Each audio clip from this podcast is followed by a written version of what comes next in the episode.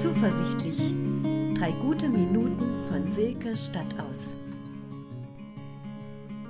Vier unserer Enkelkinder sind zu Besuch. Sie schlafen bei uns das erste Mal ohne Mama und Papa. Ihre Eltern haben wir in den Urlaub geschickt, damit sie mal zwei Tage nur für sich haben. Wir überlegen, was wir machen können. Essen soll es geben, das alle mögen. Gar nicht so leicht. Und dann ist es gut, wenn die Kids sich bewegen und Spaß haben. Wie wäre es mit einer Schatzsuche?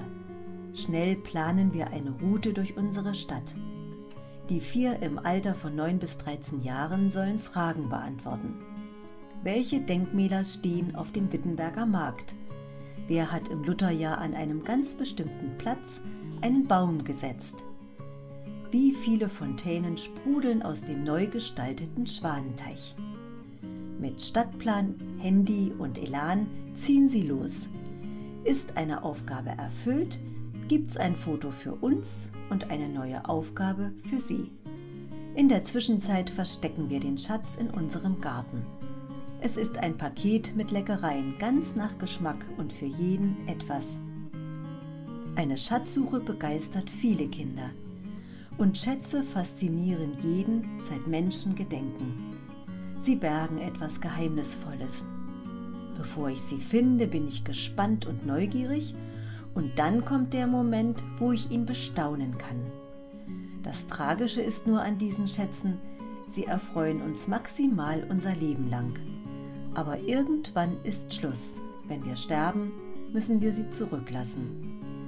In der Bibel wird auch von einem Schatzsucher berichtet der entdeckt doch tatsächlich in einem Acker einen Schatz.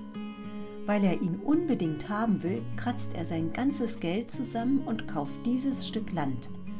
So bekommt er den Schatz gleich mit dazu. Ganz schön clever.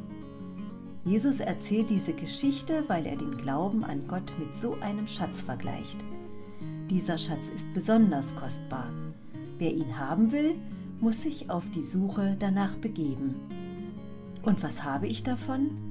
Unendlich viel, denn Gott verspricht, dass dieser Glaubensschatz mein Leben reich macht.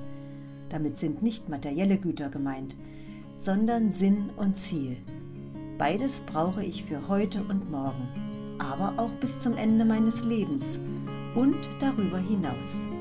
Wenn das kein Anreiz ist, ein Schatzsucher zu werden.